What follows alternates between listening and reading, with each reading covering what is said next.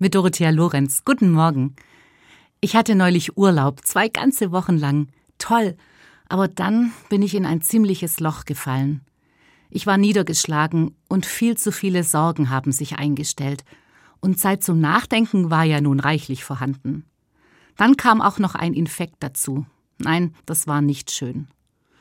Zum Glück ging's nach einer Zeit wieder aufwärts. Ich habe gedacht, ich erzähle das heute hier, denn vielleicht hilft anderen, was mir geholfen hat.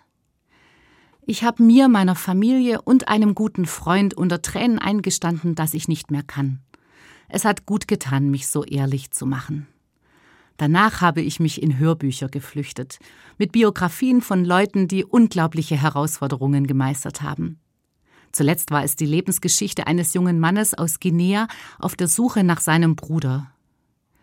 Zu hören, wie andere mit schwierigen Situationen umgegangen sind, hat mir Mut gemacht. Ich konnte mit diesem Blick von außen auch meine Probleme besser von außen angucken. Beim Zuhören habe ich dann praktische Dinge gemacht, wie die Küche geputzt oder für eine Freundin Socken gestrickt. Das waren so kleine Erfolgserlebnisse am Rand. Was mir auch geholfen hat, war, mich mit meinen düsteren Gedanken in Gottes Liebe zu flüchten. Das klingt vielleicht seltsam, doch so habe ich es empfunden. Ich habe gemerkt, dass ich mit meinem Grübeln nicht weiterkomme und habe Gott gebeten, sich zu kümmern. Mir ging es nicht darum, mich aus der Verantwortung zu stehlen. Doch ich war mir sicher, manches, über das ich mir Sorgen mache, kann ich nicht beeinflussen. Und bei allem anderen komme ich mit Gott zusammen am besten weiter.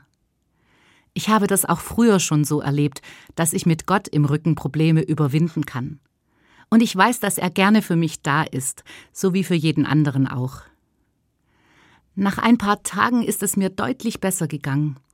Ich weiß aber auch, dass es schwer sein kann, allein aus so einem Loch herauszukommen. Wenn es durch nichts und niemanden besser wird, dann darf und muss ich mir Hilfe suchen.